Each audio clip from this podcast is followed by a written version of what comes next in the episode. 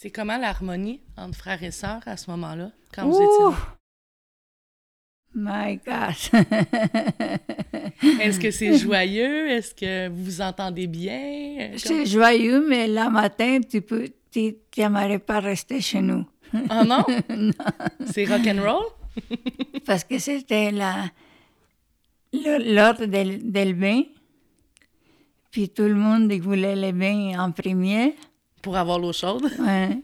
Non, non, c'est, là-bas, c'est très, très chaud. Ah oui.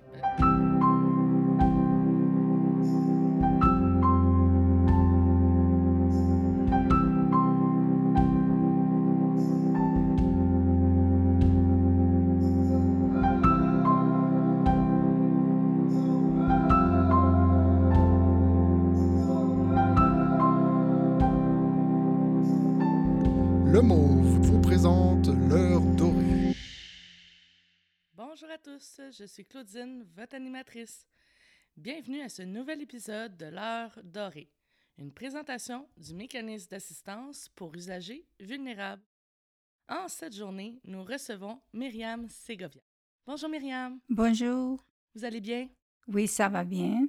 Oui, vous avez passé une belle journée? Oui. Super. Donc aujourd'hui, je rencontre Myriam. Euh, c'est une personne que j'ai rencontrée dans le passé, euh, enseignante, euh, anciennement enseignante et retraitée. Euh, dans le fond, je la rencontre aujourd'hui parce qu'elle a un parcours qui est très intéressant au fait qu'elle habitait le Salvador, elle a été enseignante et ensuite elle a immigré au Québec. Et aujourd'hui, retraitée, euh, nous avons plein de questions à lui poser sur son histoire de vie qui nous semble très intéressante. Donc, aujourd'hui, on part à votre enfance. Vous venez du Salvador, mais de quel coin précisément? Je viens de la ville de San Miguel, El Salvador. Et vous avez grandi avec une famille euh, de combien d'enfants? J'ai grandi avec une famille de cinq enfants avec mes deux parents. Vos deux parents. Comment ça se passait, l'ambiance, la dynamique à la maison? Très bien. On était une famille et joyeuse. et Nos, nos parents étaient très impliqués dans notre éducation. Quand vous dites euh, qu'ils étaient très impliqués, euh, ça, l'im- ça l'implique justement en quoi leur impliquait? Qu'est-ce qui faisait en sorte qu'ils étaient présents? Ils étaient toujours présents à l'école, euh, à les rendez-vous des, des, des parents. Ils nous aidaient avec les matériels euh, euh, scolaires. Et ils étaient toujours pendant de, qu'est-ce qu'on faisait à l'école dans les jours. Puis euh, ils nous envoyaient euh, le mieux possible que- qu'ils pouvaient nous envoyer à l'école. Fait qu'ils faisaient le maximum pour que vous ayez le plus d'éducation possible pour vous donner une, beaucoup de chance dans la vie. Là. Oui, exactement. Puis comment ça se déroulait l'école au Salvador? Je peux te dire que quand j'étais petite, euh, il y en avait différentes formes d'éducation.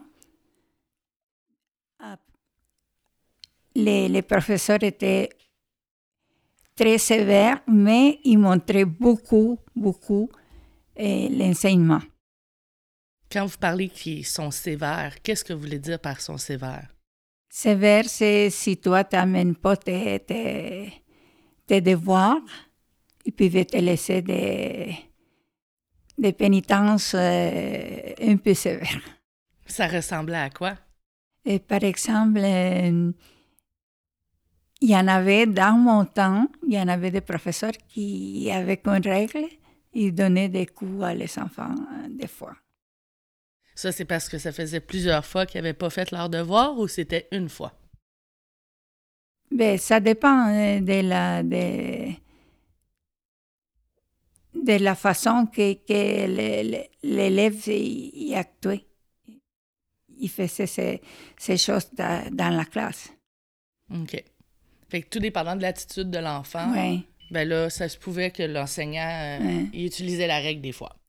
Mais ça, ça a changé. Dans, dans le temps que j'ai devenu professeur, ça avait déjà changé parce que les, les parents, ils ne se laissaient pas faire que les professeurs ils frappaient ses enfants. Donc, c'était retiré de, des méthodes d'éducation Ouais. avant même que vous soyez enseignante? Ben, dans les temps que j'étais enseignant, euh, Ça existait plus. OK. Là, vous avez fait le... pri- Ben, Est-ce que là-bas, c'est le primaire, le secondaire? Comment qu'ils appellent ça? Euh, on appelle euh, de première à sixième année, c'est la primaire. De septième à, neuf, c'était la secondaire. Puis après, c'est le bache- bachelier. Bachelière. OK. Ouais. Que c'est, avant, c'était trois années. Maintenant, il est rendu deux ans. Deux ans. OK. Puis, comme la septième à la neuvième année, c'est comment? C'est une, une grande école? Est-ce que c'est la même école que de la première à la sixième année? Comment ils fonctionnent? Ça, ça se peut que c'est la même école, puis ça se peut que c'est différent. OK, ça dépend du village ou, du, Non. ou de la ville. Ça dépend de, de, de les écoles. Par exemple, si tu allais à un collège privé, Mhm. de première année jusqu'à le bachelier, il était, il, il était dans le même collège privé. OK. Mais si c'était dans l'école publique, souvent, il y en avait de première jusqu'à sixième. Mais après ça, ils ont inventé de mettre les septième jusqu'à neuvième dans la même école. OK. Donc, ils ont séparé les deux groupes de, des- les deux groupes d'âge. Oui. OK. Et bachelière, là, c'était trois ans à votre époque. Mhm. Vous, vous avez fait euh, votre, euh, ba- votre bac en enseignement là-bas? Oui, après. Après le bachelier. OK. Donc, avant le comment ça se passait là-bas? C'est quoi le bachelier en, tant- en tant que tel? C'est trois années euh, dans, dans mon temps. C'était trois années. Tu pouvais aller, si, si tu allais en sciences ou tu allais euh, général, il y en avait des, des bacheliers aussi euh, industriels et électriciens. C'était des- comme, euh, on peut dire comme des AP ici. OK. Donc, il y a, quand on parle de bachelier, il y a l'option euh, plus euh, main-d'œuvre manuelle, donc euh, quand on parle d'industriel. Ouais. Ensuite, il y a le volet sciences. Les sciences, c'est pour aller médecine, euh, mathématiques, des choses comme ça. OK. Puis vous aviez euh, l'autre euh, qui était le troisième volet. Et il y avait dans l'électricité aussi, OK. que c'était pour euh, faire euh, des connexions dans des maisons, des choses comme ça. Le bâtiment, Ouais. etc. OK. Puis ensuite, là, vous avez le bac que vous choisissez comme médecin, enseignant. Ça, c'est un autre volet. C'est l'université. Et vous, vous avez fait quel parcours? Comment ça s'est passé, votre parcours? Moi, j'ai fini le bachelier. Et après ça, j'allais à une école spéciale qui s'appelle l'école euh, Ciudad Normal Alberto Maferrer, en dehors de la ville où j'habitais. OK. C'était plus loin de, de la capitale de El Salvador. C'est au sitio El Niño. Et là, tu faisais ton cours. Quand tu avais le- le- fini les trois années de bachiller, tu, tu faisais un cours intensif et après, ils t'envoyaient à travailler. Et puis, tu faisais l'école dans les fins de semaine ou dans les vacances. C'était fini. Pourquoi vous avez choisi l'enseignement? Oh, j'aimais beaucoup ça. Puis euh, c'était dans, dans mon temps, c'était difficile rentrer à l'école parce qu'ils faisaient un examen euh, d'admission. Puis j'étais choisie dans, dans, dans l'examen d'admission. J'étais fière de moi. Oui. J- J'aimais ça. C'est une de vos fiertés de, de réussir cet examen-là? Oui. Quelle distance de votre ville était l'université? L'école pour devenir professeur, c'était à trois heures et demie de chez moi. Moi, j'habitais à, la, à San Salvador, à la capitale, chez ma tante. Et comme, comment que vous voyagez? euh, Les fins de semaine, je partais le vendredi pour la maison, puis je retournais le dimanche soir. Wow. Puis ça toutes les semaines À pour les pouvoir aller, semaines. aller à ouais. l'école. Ouais. C'est beaucoup de chemin. Puis là, ça, vous le, vous le faisiez, vous, vous étiez en auto? Est-ce qu'il y avait quelqu'un qui allait vous porter? Le transport en commun, c'était comment? Quel, quelquefois, je, souvent, très souvent, je prenais le transport en commun. Mais mon père aussi, des fois, il, il venait me conduire. Et vous faisiez trois heures et demie de transport en commun pour vous rendre à l'école? Oui, mais c'était... Je venais... Si c'est juste les fins de semaine, quand j'allais chez moi, à la maison à San Miguel. OK. C'était trois ans de San Miguel à San Salvador. OK. À, chaque semaine. Mais de San Salvador à où ce qu'elle allait à l'école, c'était à peu près quoi? Une, demi-heure. OK. Et vous voyagez de ville en ville pour voir votre famille, pour continuer d'être votre famille, dans le fond. Ouais. Et ensuite d'aller à l'école aussi. Oui. OK. Comment qualifiez-vous votre famille? J'avais une famille excellente. Est-ce que vous diriez que vous avez vécu dans la richesse ou dans la pauvreté? J'ai vécu les deux. Les deux? Donc, euh, vous avez commencé, quand vous dites vous avez vécu les deux, est-ce que vous, êtes, euh, vous aviez une famille pauvre qui est devenue riche ou l'inverse? Exactement. OK. Qu'est-ce qui s'est passé? J'avais mon père, lui, il était le fils d'une personne, d'un homme riche, mais la maman c'était pauvre. Puis lui, il voulait pas prendre rien de son père. Il, il s'est formé lui tout seul. Mais mon père, dans la vie, il a commencé à cultiver la terre, et maïs, melon et le coton. Puis avec le coton, lui, il a pu progresser beaucoup. Avant, nous autres, on n'avait pas de maison quand on était petits. Non. non. Vous viviez dans quoi? On vivait dans des maisons que mon père il construisait quand lui, il, faisait les, la cultivation de coton, de maïs, à, la, les places qu'il louait le terrain pour cultiver. OK. Mais avec le temps, quand j'avais déjà 7 ans, mon père il a fait sa première maison. Puis c'est comme ça, lui, après, il a utilisé beaucoup sa tête. Il est devenu, on peut dire, euh, comme un peu riche. On peut dire. OK.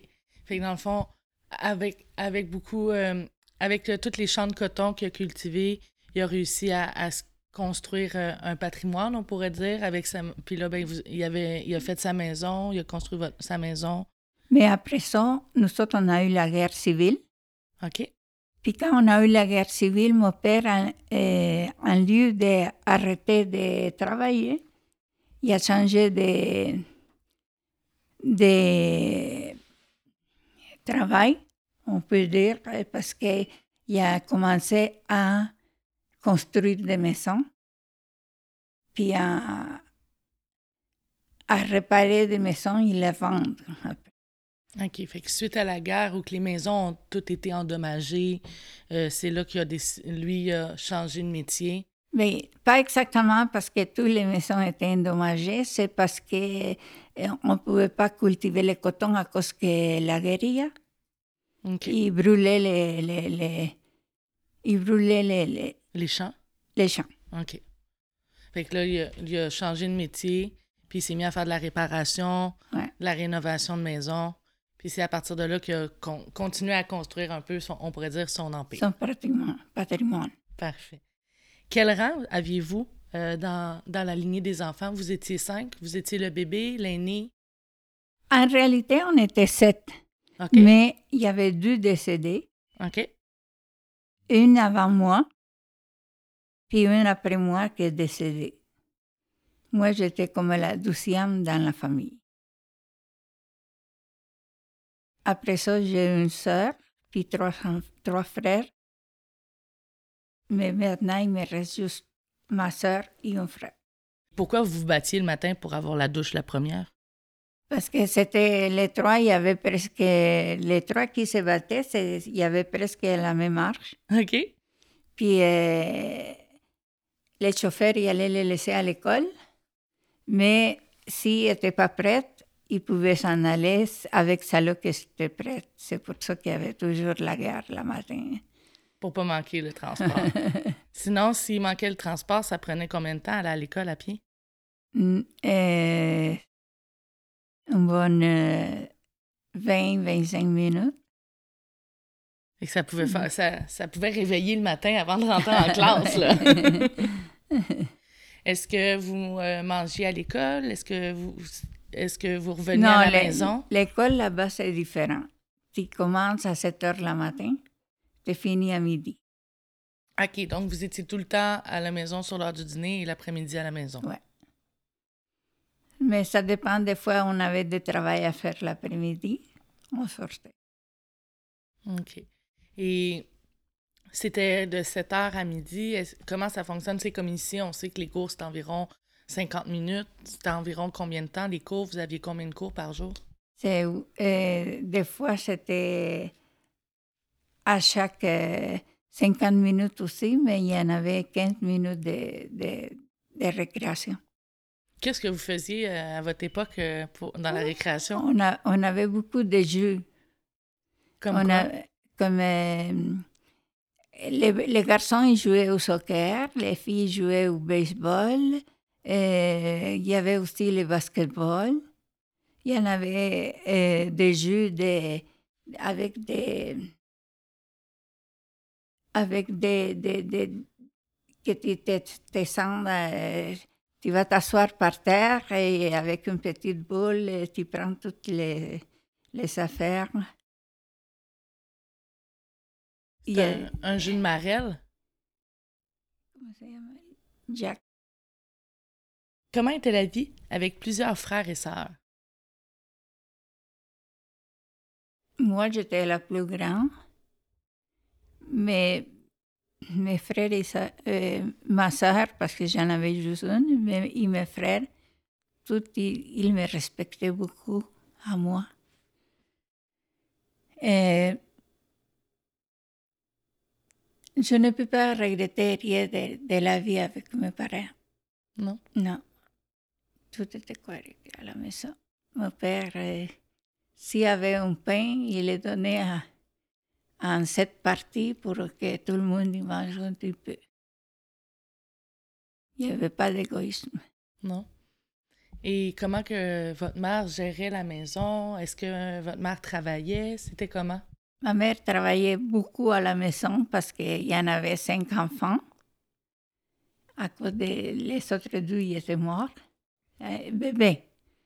OK, c'était quand il était très jeune. Oui, Et elle, elle faisait tout. Euh, au principe, quand on n'avait pas l'argent, c'est elle qui faisait le lavage, les, les manger, tout.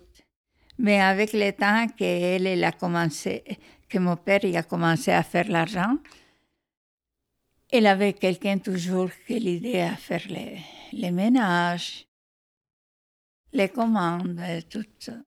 Donc là, vous êtes cinq frères et sœurs, votre maman est à la maison, vous, êtes à l'école, euh, rendu à l'adolescence.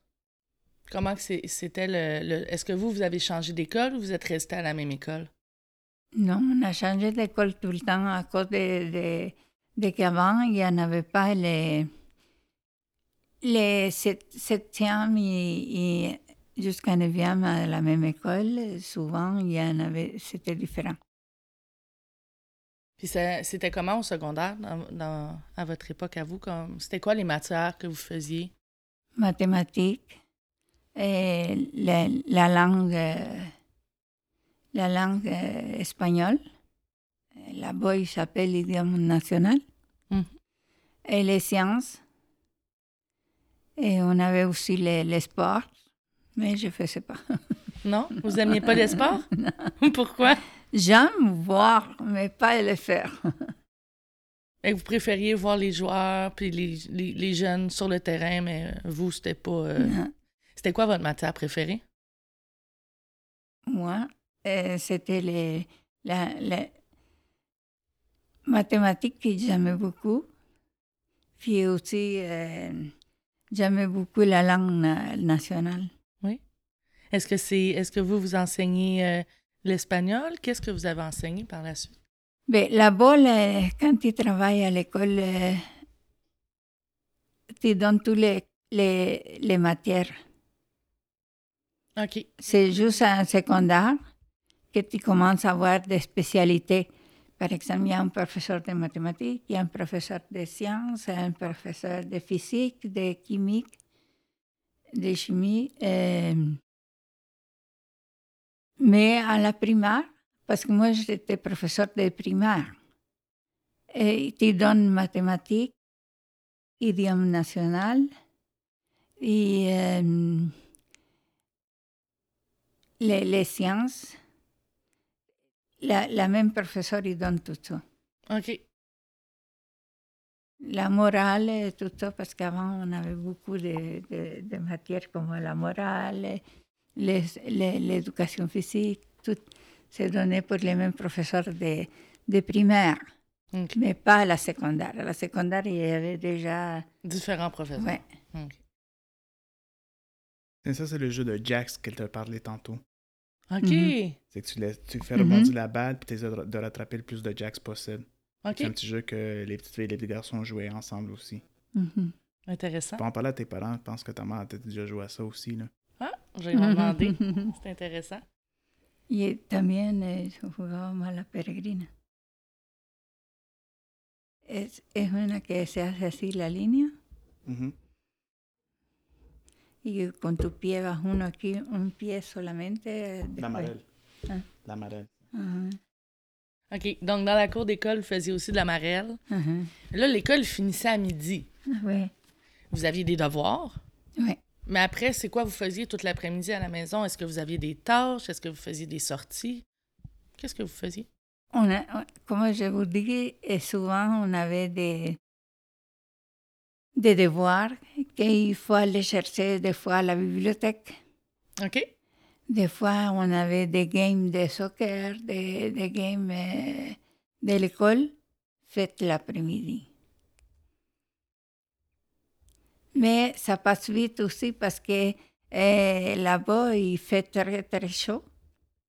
C'est justement, euh, il y a des, des, des écoles des fois qui ouvrent le matin pour un groupe d'élèves et l'après-midi pour un autre groupe d'élèves. L'autre groupe d'élèves, il rentre à une heure, il finit à, à, à 5 heures. Pourquoi qu'ils divisaient les groupes d'élèves? Des fois, les écoles n'étaient pas, il n'y en avait pas beaucoup d'écoles des fois. OK. Quelle euh, activité faisiez-vous en famille?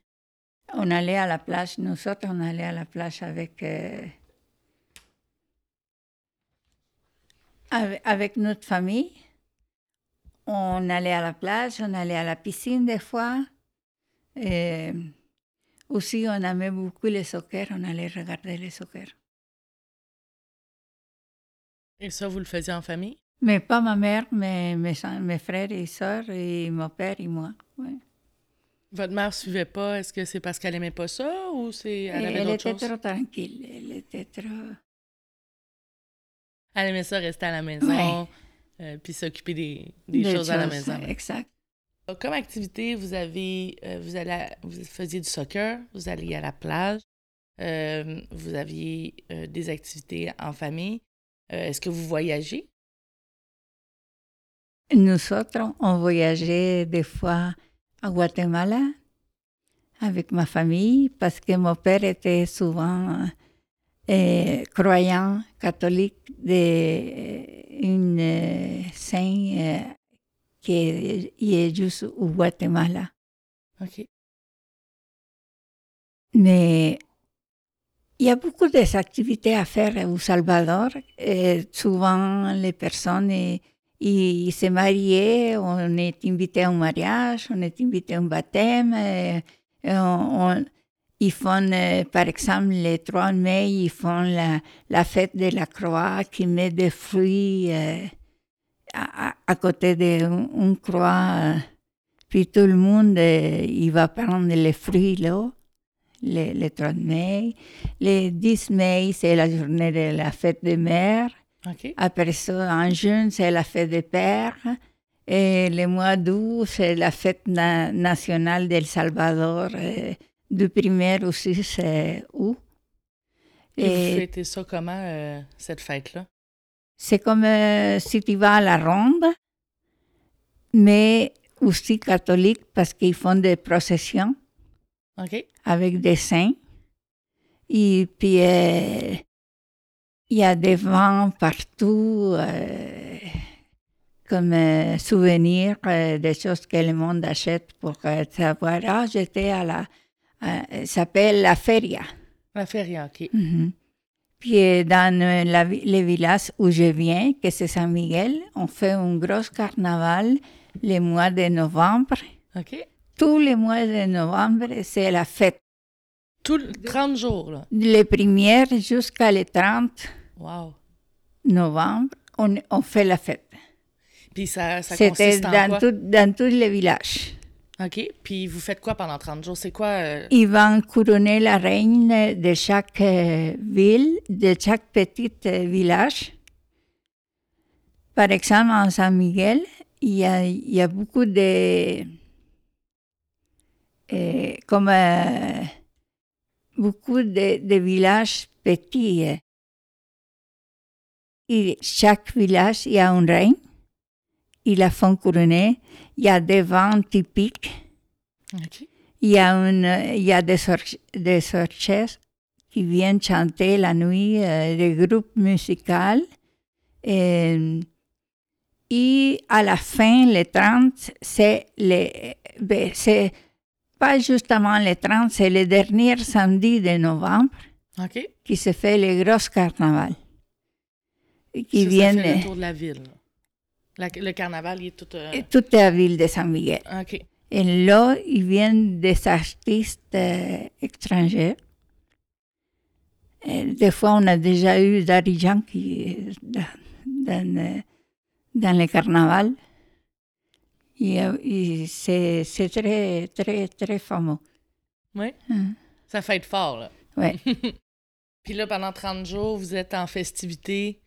Puis... euh, Il, y a une place spéciale, comme la ronde ici, Oui. où il y a tous les ménages pour que les enfants et les adultes ils vont euh, monter là-dedans.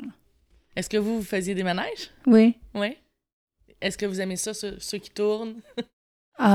J'aimais ça là qui tourne rond, mais pas ça là qui tourne à haut. là. Faut pas avoir la tête à l'envers. Mais c'est bien. Euh, je trouve ça intéressant que vous êtes 30 jours en, en, en fête. Est-ce que ça l'amène... euh, Qu'est-ce que ça l'apporte à la L'année communauté? passée, il n'y en a pas eu parce qu'on avait la pandémie. Ah, ça doit être... euh, les... La communauté devait être triste de ne pas avoir cette fête-là pendant le mois de novembre. Ouais. Qu'est-ce que ça l'apporte à la communauté, justement, qu'il y ait des fêtes comme ça pendant un mois? Comment que c'est? Euh, est-ce que... Ben, il y a beaucoup de tourisme. Il y a beaucoup d'entrées monétaires aussi. Hein? Puis, euh, dans les... Parce que le 21 novembre, c'est la fête euh, catholique. OK.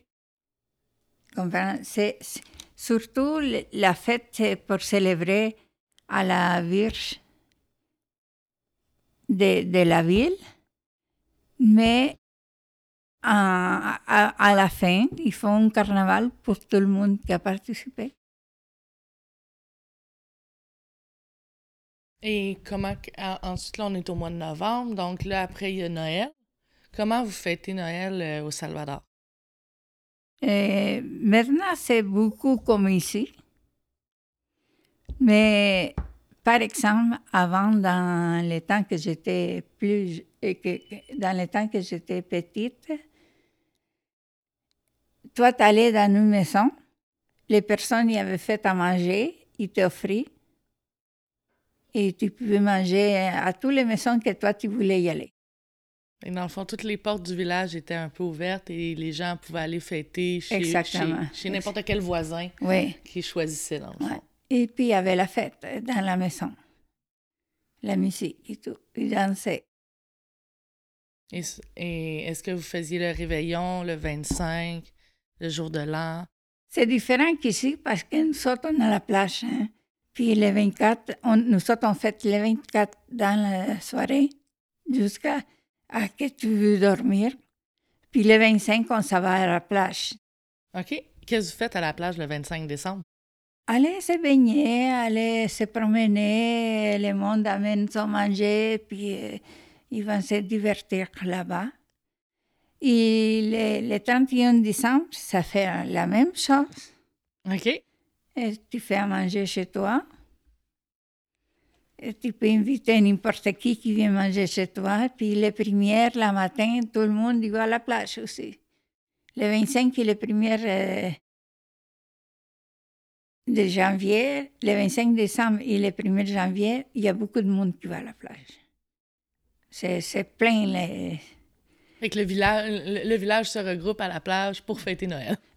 Et pour nous autres, la, la fête de, de Noël, c'est fini. Le, le, le- tout le temps de Noël, ça finit le, le 6 euh, avec euh, les rois, les trois rois. OK. Mais j'ai entendu dire euh, que souvent, il y avait aussi des feux d'artifice.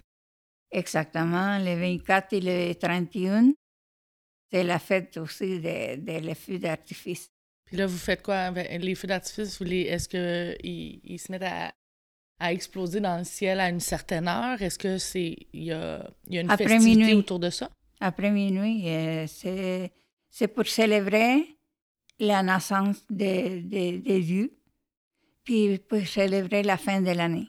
OK. Puis ça, ça c'est gros? C'est gros comme événement?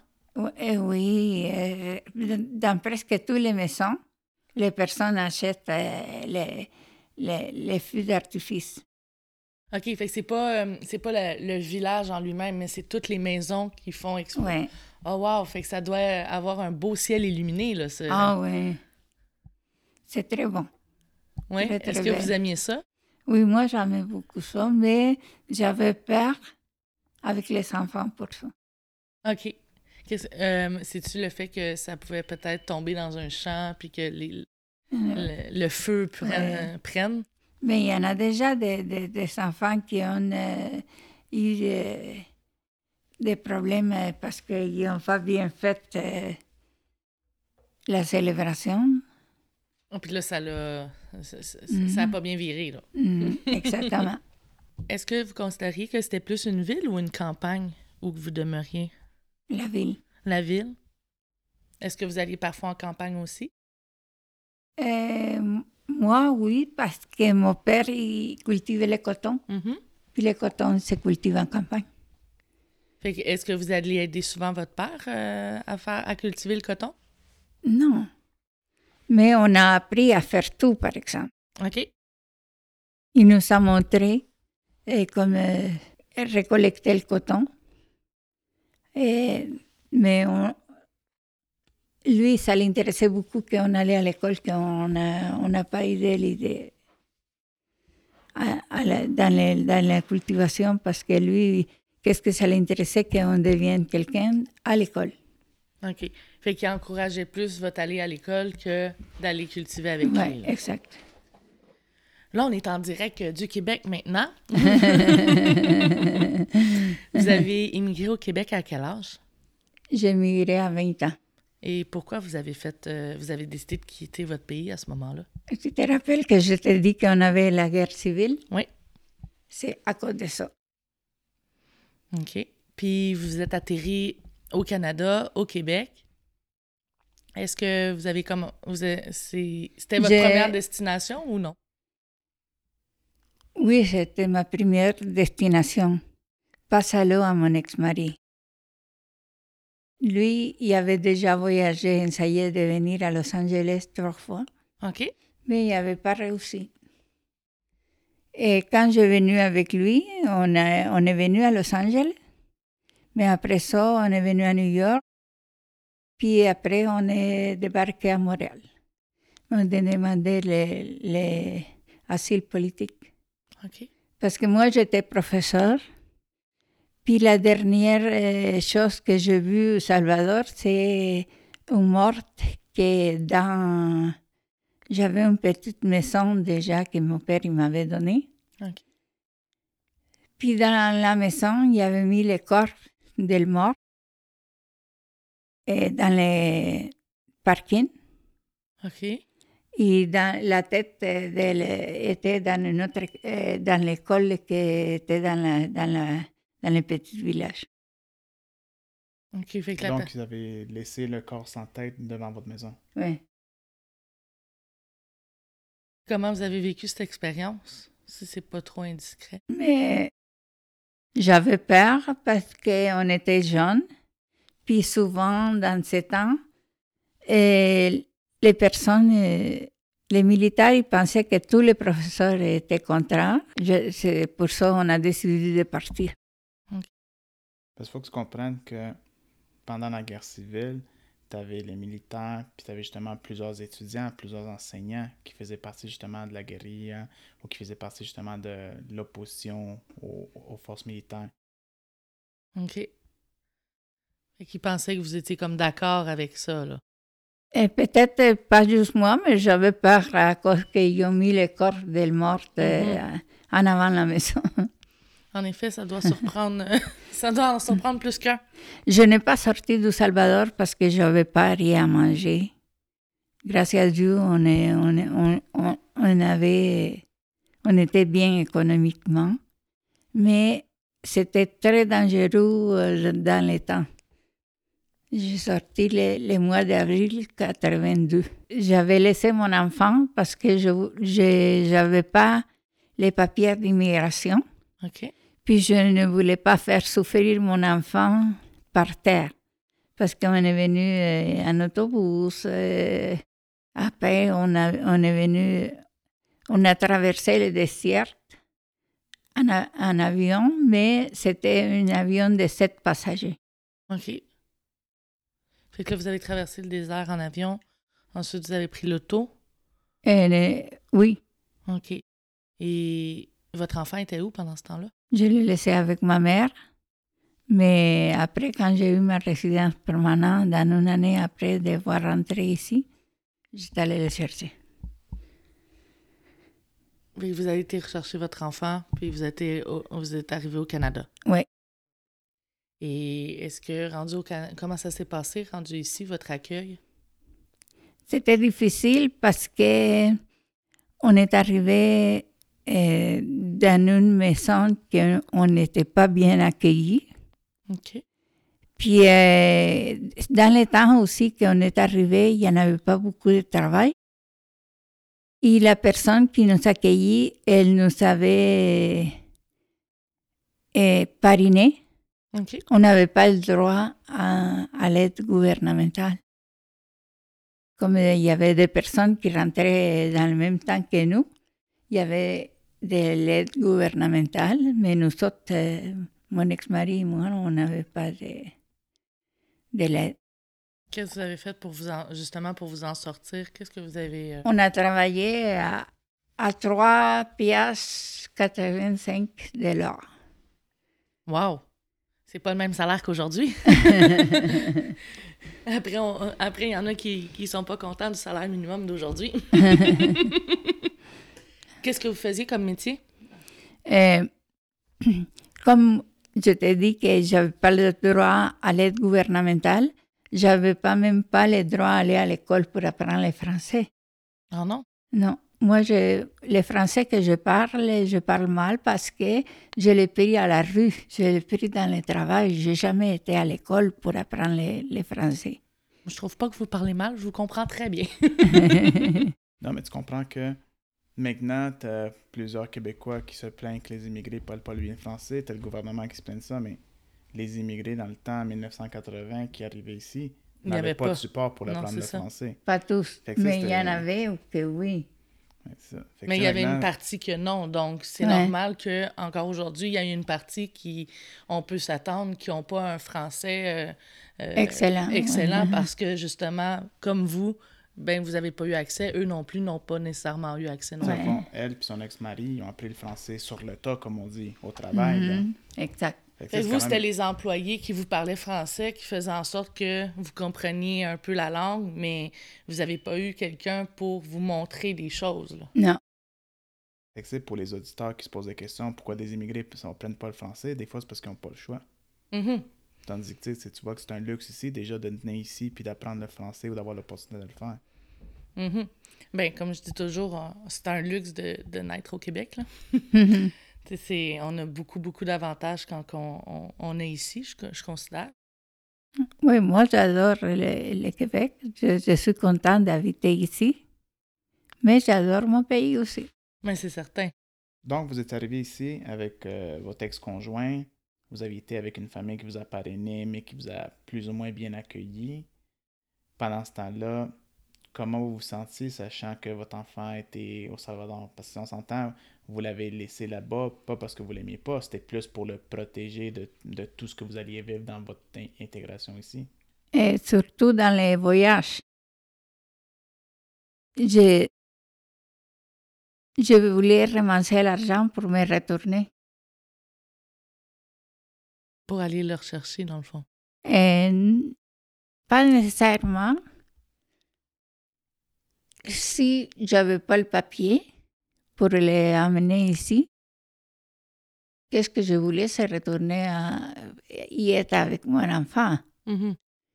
Mais comme, euh, grâce à Dieu, mes papiers sont avancés vite, j'étais capable d'aller les chercher dans une année après avoir rentré au Canada.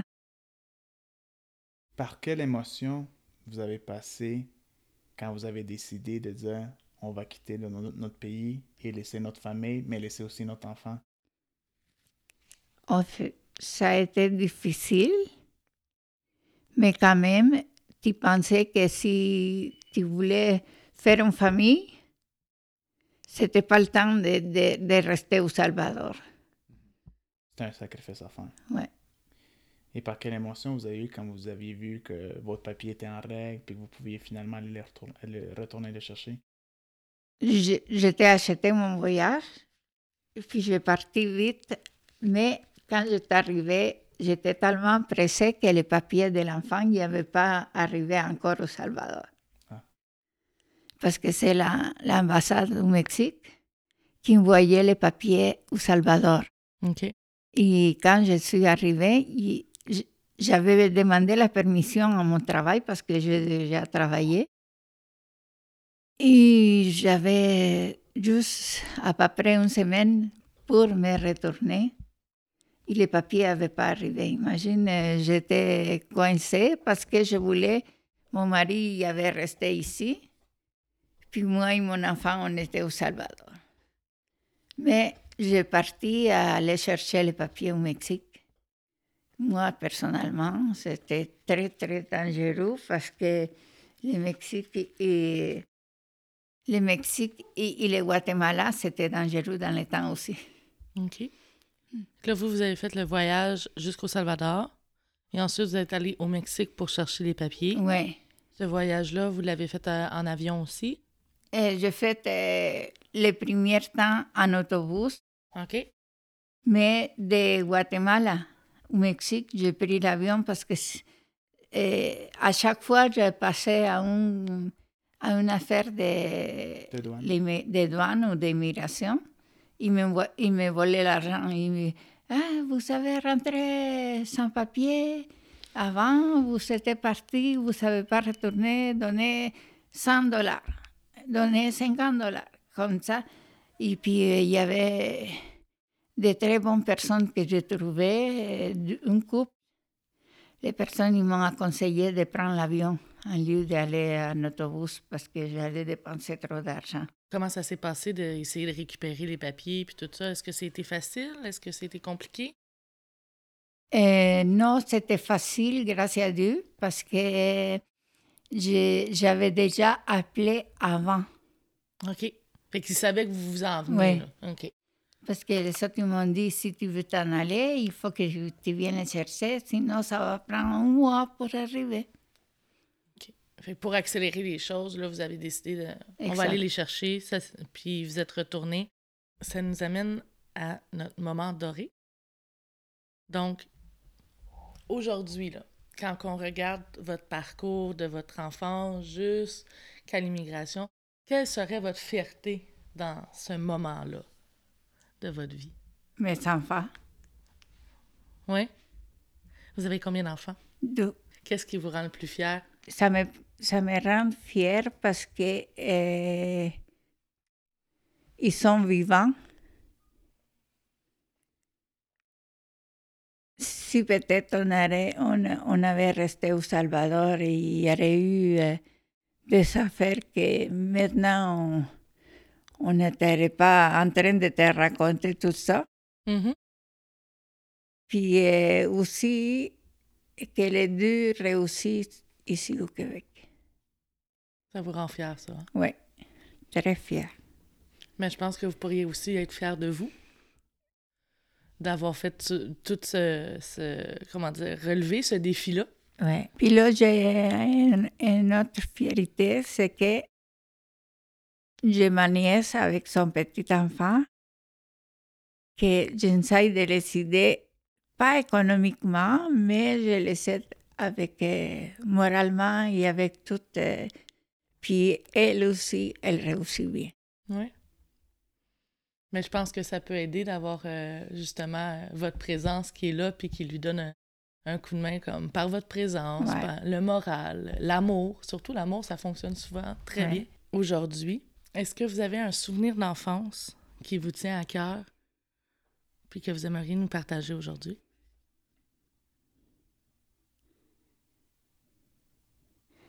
Euh, Peut-être pas un souvenir d'enfance, mais j'ai quelque chose que ça me tient à cœur, c'est le jour de mon mariage. Oui? Quand je me suis mariée, j'avais une grand-mère qui y avait perdu un pied à cause de la...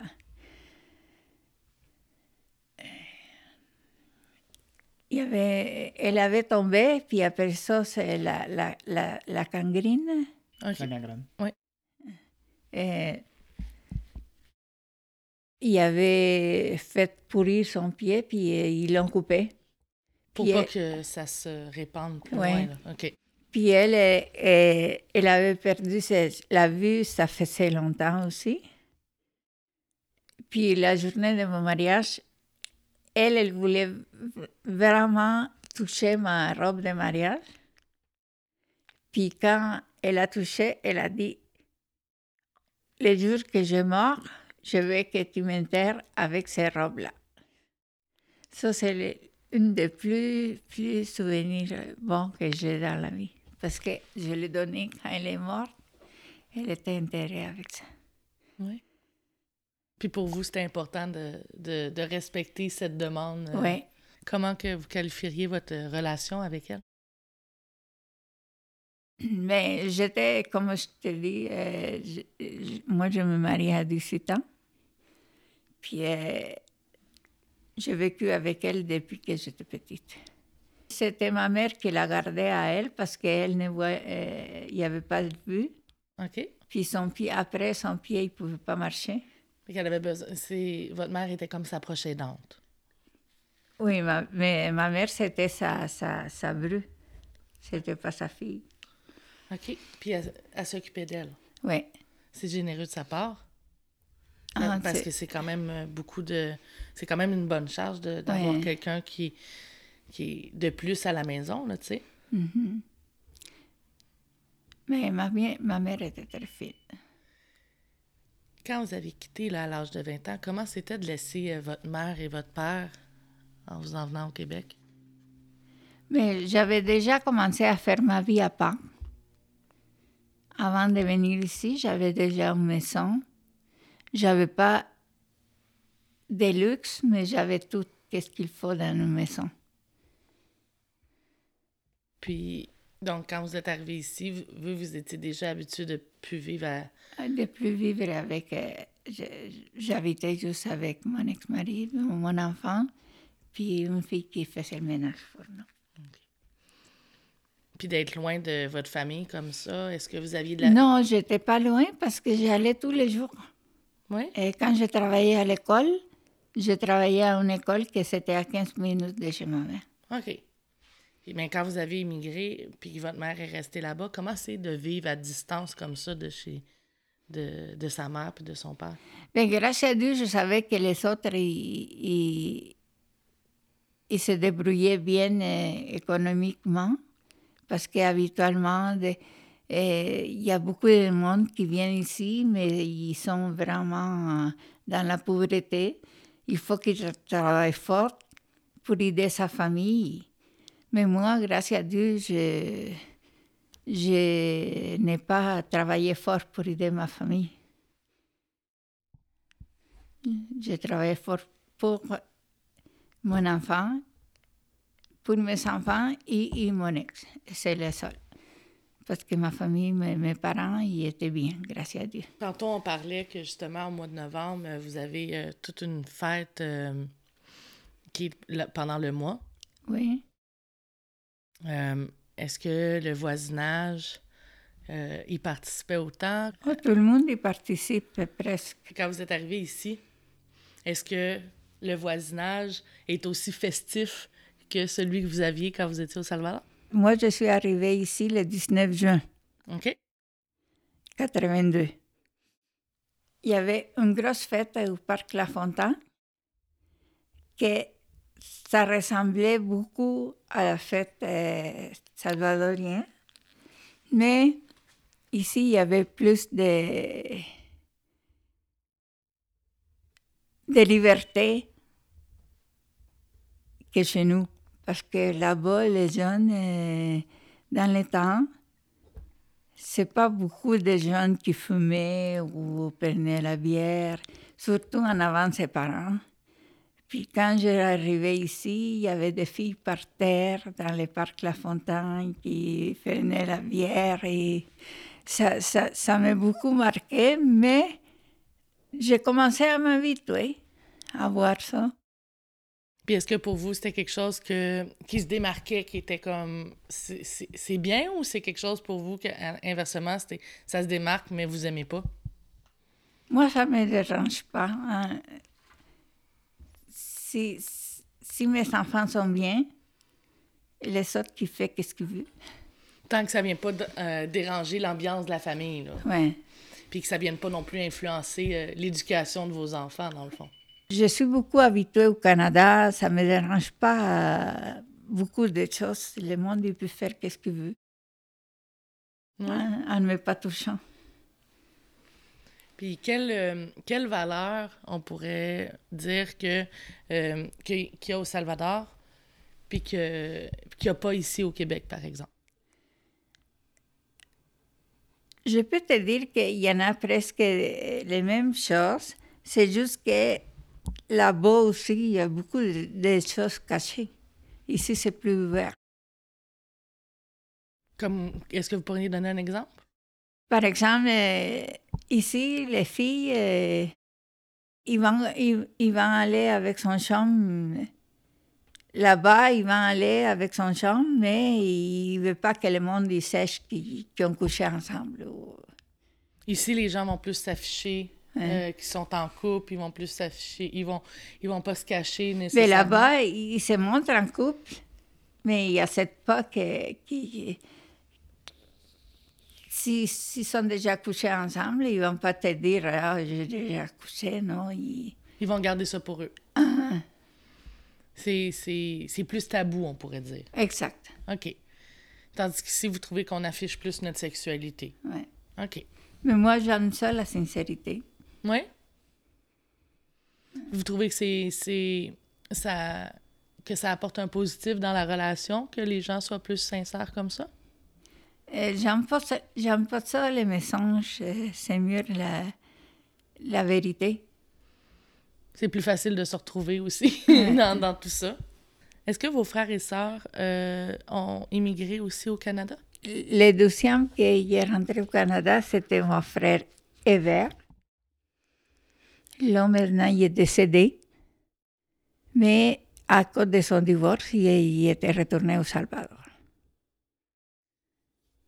Après ça, ma soeur Alba, elle, elle reste ici avec sa famille. Elle est bien.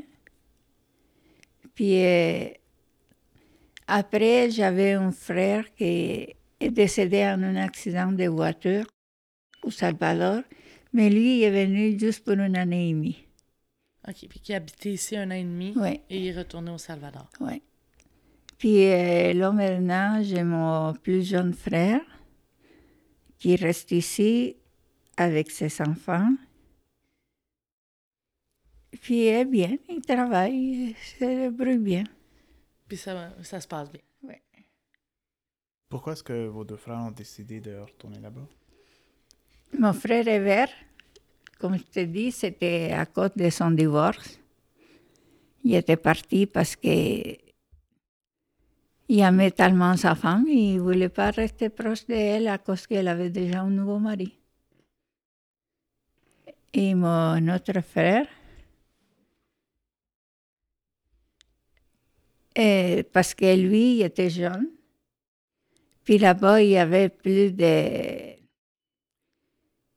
La guerre était déjà finie, puis lui, il pouvait se... Ici, il faut qu'il travaille. Là-bas, si lui retournait, il allait à l'école. C'est pour ça qu'il est retourné. Pour aller chercher euh, euh, plus d'éducation pour, pour travailler là-bas? Oui. Pour, pour ensuite revenir ici? Non, pour rester là-bas. OK. Là, vous, vous êtes euh, arrivé au Canada, vous avez votre mari, vous avez un enfant. Maintenant, euh, vous avez eu un deuxième enfant. Combien d'âge d'écart qu'ont vos enfants? Six ans. Six ans. Et l'arrivée de la, de la dernière, du dernier, J'avais pas fait un enfant tout de suite quand j'arrivais ici parce que j'avais pas de famille proche. C'est de ma famille maternelle, c'est moi la, la première qui est rentrée au Canada. Mon ex-mari avait une famille, mais euh, c'était pas ma famille. Je ne pouvais pas me fier à les laisser avec n'importe quel cet enfant que si je voulais avoir un enfant. Mais quand j'ai décidé d'avoir un enfant, mon autre, le plus vieux, le plus grand, il avait six ans. Puis je disais, si quelque chose, je peux m'aider avec mon petit, euh, Parce il y a une certaine autonomie aussi Ouais. à son âge. Donc, vous n'aviez pas à vous occuper de deux enfants en même temps non plus, puisque votre plus vieux avait quand même une certaine Exact. âge. OK. Aujourd'hui, là, vous avez un grand garçon, une grande fille. Euh, vous, vous êtes retraité à la maison. Euh, éventuellement, euh, peut-être un jour, ils vont vous- si vous arrive quoi que ce soit, peut-être qu'ils vont penser à un milieu de vie quelconque. Si un jour, vous ne pouvez plus vous entre- entretenir votre maison, s'il arrive quoi que ce soit, comment vous, vous voyez cette euh, avenue-là de peut-être arriver en, en milieu de vie, en résidence? Je me suis déjà préparée mentalement. Si mes enfants sont capables de payer pour m'avoir une résidence, OK. Mais sinon, euh, j'aurais aimé euh, solliciter un appartement de, de la ville pour habiter toute seule. Mais ça va dépendre de, de les maladies ou des choses qui arrivent. Puis comment vous voyez ça, qu'ici, on parle souvent des résidences pour aînés, alors qu'au Salvador, on s'entend l'aîné ou le grand-parent, il vivait toujours dans la maison familiale. Mhm. Que, tu sais, même dans les maisons au Salvador, il y avait une chambre pour le grand-père, peut-être en arrière de la maison, mais il y avait toujours, les grands-parents étaient toujours partie de la famille. Mais qu'ici, on parle de résidence ou d'appartement tout seul. Mais je trouve que là-bas, parce que c'est plus facile à cause que des fois, euh, 95%, je pense, de, de, de madame ne travaillent pas en dehors de... Ou peut-être mo- moins, ne travaillent en dehors de la, de la maison. OK. Il peut regarder sa, sa maman ou son papa. Mais ici, presque tout le monde y travaille. Souvent, oui, en effet, le, le conjoint et la conjointe travaillent. Exact. Donc, c'est un peu le plus dur d'être euh, présent pour faire, euh, pour surveiller, on pourrait dire, Ouais. ou euh, aider euh, son parent.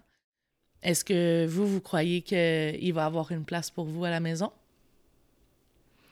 Est-ce que vous pensez que peut-être votre fille ou votre fils euh, préférerait euh, que vous demeuriez avec eux? Mais peut-être que oui, mais moi, je n'aimerais pas être une charge pour eux. Fait que vous, vous êtes plus inquiète d'avoir l'impression de donner un fardeau à vos enfants? Oui. Je ne veux pas être euh, une charge pour mes enfants. Je les sens bien et je sais que les autres m'aiment bien, mais j'aimerais ça que chacune ait son autonomie. Et ce, malgré le fait qu'au fond, vous avez fait plusieurs sacrifices dans votre vie pour leur offrir une bonne vie à eux. Parce que comme vous dites tantôt, si vous étiez resté au Salvador, peut-être qu'il serait arrivé quelque chose à un de vos deux enfants. Fait vous avez quand même fait plusieurs sacrifices, plusieurs efforts pour eux, mais vous vous attendez pas qu'ils... Si vous accepteriez s'ils ne sont pas capables de vous garder chez eux? Oui, j'accepterais très bien. Qu'est-ce qu'on devrait trouver, dans le fond, dans les résidences pour que vous, vous faites Oui, ça, c'est mon milieu de vie. Moi, j'aimerais. Je suis bien ici, dans cette maison. Mm-hmm. Puis, si un jour les autres y partent parce que on n'est pas collés pour rester tout le temps ensemble, j'aimerais ça avoir. Euh, ma petite chambre et, n'est pas être trop dérangeant pour les autres personnes. Dans le fond, vous voulez toujours rester un peu discrète, puis pas déranger vos enfants, pas déranger le personnel. vous voulez faire vos petites choses tranquilles. C'est ça. Quel type d'activité faites-vous euh, à la retraite? Euh, présentement, à cause que j'ai tombé malade. Je ne fais pas trop de choses parce que j'ai pogné l'anémie. Mais euh, j'ai des amis qui ont, beaucoup cuisiné pour qu'ils viennent manger chez nous ou des choses. Ça me manque, dans toute la pandémie, ça m'a manqué avoir mes amis. Euh, puis se réunir avec euh, la famille aussi pour euh, manger quelque chose de bon de, notre pays. Vous me parlez justement de la pandémie. Quel impact ça a eu sur votre quotidien? Moi, je trouve que c'était trop exagéré les mesures en parlant des familles. OK. Je ne dis pas que c'était l'heure dans les manifestations. Ça, c'est pas bon. OK. Mais je trouve que c'est très lourd pour la famille. Parce que moi, je, je vois ma fille et quelquefois, euh, peut-être dans l'année, je l'ai vue quatre fois. Oh! Puis vous êtes habitué de la voir souvent euh, à toutes les semaines. À toutes les fins de semaine. Oui, c'est ça. Est-ce que ça a eu un impact sur votre santé de moins voir votre famille? Oui, tu t'élèves le matin, tu sais que tu peux rien faire de... Comme euh, aller, ben, par exemple, tu veux aller dans le magasin, tu dois aller avec la, la le masque? Les masques. Tu vas. Euh, tu peux pas te réunir avec les gens que tu aimes. Non, en effet. Puis ça, qu'est-ce que ça, ça le nuit pour vous?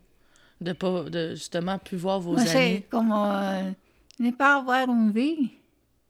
C'est pas une vie dans le fond de ne pas voir personne puis. Puis là, ben, comme vous me dites tantôt, euh, vos réunions avec les amis, vous faisiez à manger. Là, vous devez vous cuisiner un peu moins parce qu'il y a moins de monde à la maison. Mm-hmm. Est-ce que ça aussi, ça a un impact euh, sur, sur, votre. comment dire. Juste sur physiquement, le fait que vous bougez peut-être un peu moins. Est-ce que vous trouvez que euh, ça, apporte une lourdeur à votre corps? Mais oui, ça, ça rapporte parce que moi, j'ai une de mes amies qui on, se voyait souvent, on allait prendre un café, on, allait des fois manger au restaurant. Puis là, maintenant, ça fait un an et demi qu'on se voit presque pas. Puis ça, c'est vraiment plus difficile. Oui. Des fois, ça te, donne, ça te donne mal à la tête de voir que le matin, tu vas te lever, juste faire ton café et ne pas sortir Attendre que la journée elle passe pour aller Mm. se recoucher, là, tu sais. Exact. Parce que, dans le fond, vous, vous faisiez beaucoup d'activités avec des gens, mais quand on se retrouve tout seul, on n'a pas le goût. Non. Est-ce que vous avez perdu un peu le goût de cuisiner, le fait que vous cuisinez peut-être pour vous tout seul?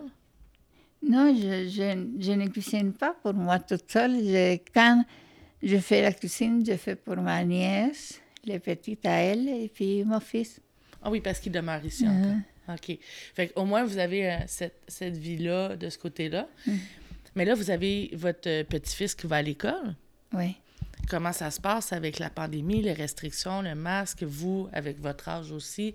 Euh, Je trouve que eh, les enfants, le- le- quand ils vont faire les tests pour le Covid, c'est trop. Parce que eh, mon, euh, mon petit enfant, ça fait deux fois qu'il fait les tests. Il a perdu beaucoup de classes à cause de ça. Est-ce que euh, ça, ça fait en sorte qu'il y a des retards aussi à l'école à cause de ça? Des- dans ses travaux, puis ces choses-là? grâce à, grâce à Dieu, je pense que lui est intelligent. Puis euh, il, va, il va réussir quand même. Mais si c'est quelqu'un euh, qui n'est pas bon à l'école, ça peut nuire beaucoup.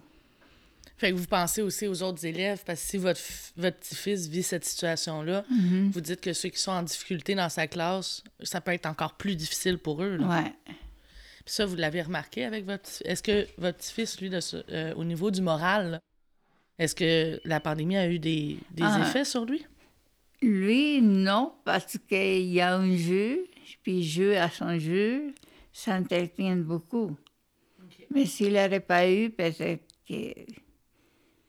qu'il serait, euh, il déçu de, de- de le temps.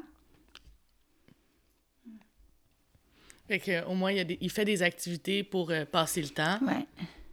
Est-ce que- fait que vu qu'il fait des activités individuelles, il voit pas trop l'impact, mais ça reste quand même que c'est plutôt les tests, le fait qu'il va qu'il sort de l'école. Ouais. C'est plus à l'école qu'il y a un impact. Mhm. OK, je comprends bien. Ça nous amène à, mon- à notre moment de vérité sur les défis du système. Donc, euh, vous qui avez fait, qui êtes avec nous euh, depuis le début de la pandémie, euh, vous, avez sûrement, vous avez sûrement utilisé les systèmes de la santé aussi. Quel défi que notre système de santé aurait à relever? Ils ont besoin beaucoup de- plus de personnel parce que les personnes qui, qui travaillent ils sont fatiguées. Ils sont fatigués de, de, s'occuper de, de, de, des choses comme maintenant avec la, avec la pandémie. Beaucoup de monde qui qui veut plus travailler dans ça. Dans le fond, ce que je comprends bien, c'est euh, le fait que la pandémie est là, les gens ont plus peur d'aller travailler dans le domaine de la santé, selon vous. Donc, il manque encore plus de personnel qu'on avait déjà un manque de personnel. Oui. Oui. Donc, ça serait. Est-ce qu'une solution pour vous, ça serait de, de- de- d'encourager davantage euh, d'aller travailler dans le domaine de la santé? Qu'est-ce qui pourrait amener euh, peut-être plus de gens à vouloir travailler dans ce domaine-là? Mais je pense que euh, il, il- il- devait encourager les personnes, surtout les jeunes, mais que les encourage à ne pas charger trop cher pour les courses parce que euh, des fois, les personnes, ils vont à, à l'école à sortir un cours de, pour travailler dans la santé, mais ça coûte très cher aussi. Mhm. Ça, ça peut-être pourrait aider pour euh, que le monde, inse- in- incentiver le monde à vouloir travailler dans la, dans la santé. Est-ce que vous trouvez que les, les infirmières, euh, les préposés sont payés à leur juste valeur?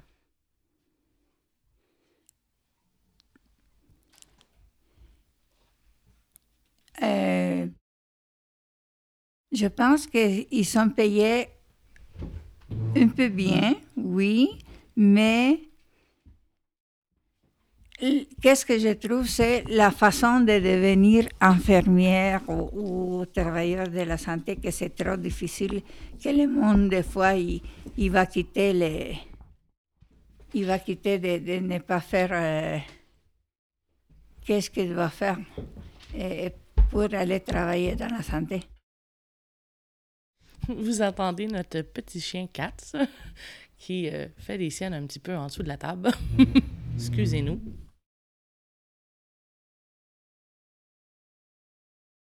Donc, vous croyez que c'est les méthodes euh, d'enseignement au niveau euh, de, de, la profession qui pourraient être changées? Oui. Oui. Est-ce que vous croyez que le personnel euh, de la santé euh, euh, ont été bien reconnus pendant la pandémie? Oui, je pense que oui, mais euh, comme il y en a toujours des gens différents, il va en avoir qui profitent aussi du système. Mm -hmm. En effet. Ouais. Quel héritage désiriez-vous laisser à vos enfants, euh, à nos auditeurs? Euh, Est-ce que vous avez euh, un héritage quelconque que vous aimeriez laisser à la communauté avec toute l'expérience que vous avez eue dans l'immigration, euh, l'enseignement aujourd'hui? J'aimerais ça dire à le monde de faire confiance à les personnes qui viennent des fois de, d'ailleurs, parce qu'on n'est pas tous pareils on a de différentes personnes. Ne qualifiez pas les personnes parce que tu as connu quelqu'un d'un pays qui n'était pas bon. Tu vas dire, oh, il vient de tel pays. So, ça serait une bonne affaire parce qu'il y en a des monde qui peut idée des fois, mais il y a peur à cause que les autres, ils ont peur aussi de nous. Dans le fond, ça serait de ne pas qualifier la personne par rapport à son origine, dans le fond. Exactement. Parce que ça ne veut pas nécessairement dire, par exemple, que je rencontre une personne du Salvador qui me fait vivre une expérience négative, que toutes les personnes du Salvador vont me faire vivre une expérience négative. Exact.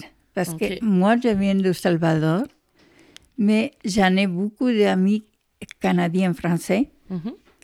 Je ne peux pas qualifier tout le monde de la même façon. Oui, vous avez rencontré des bons comme des mauvais Canadiens. Exactement. Comme que je peux avoir rencontré des bons ou des mauvais Mexicains, des bons ou des mauvais Salvadoriens. Exact. Je pense que c'est pas la nationalité qui fait la nature de la personne. Non. C'est ça que vous voulez dire? Je comprends. Et ça nous amène à notre segment Amétis. Le segment Amétis, comme je vous expliquais un peu plus tôt, c'est le message que vous aimeriez euh, donner à vos enfants, euh, aux étudiants, aux aînés, à nos auditeurs. Quel message aimeriez-vous léguer à ces personnes? Et moi, j'aimerais ça dire à les jeunes euh, que profiter de sa famille,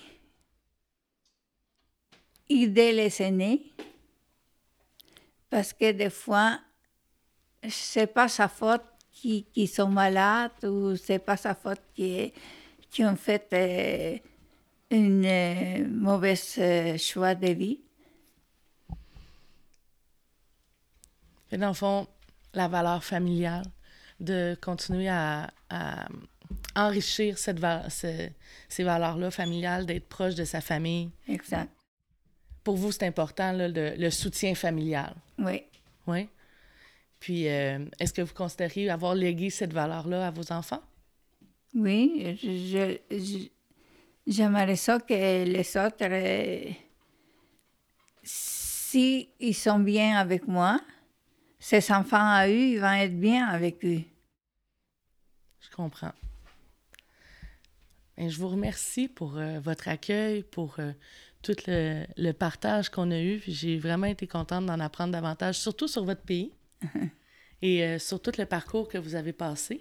Excuse-moi pour mon français, mais j'ai jamais été à l'école à apprendre.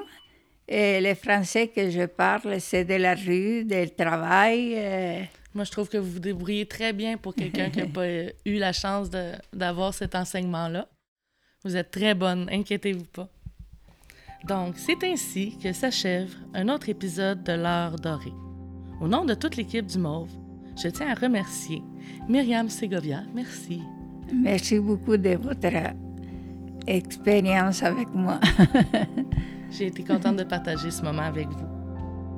Je vous invite à consulter le www.mauve.ca ainsi que notre page Facebook, Twitter et Instagram. Si vous avez besoin d'un accompagnement immédiat, n'hésitez pas à nous contacter au 514-708 MAUVE 514-708-6288. Sur ce, je vous souhaite une journée sereine. À bientôt!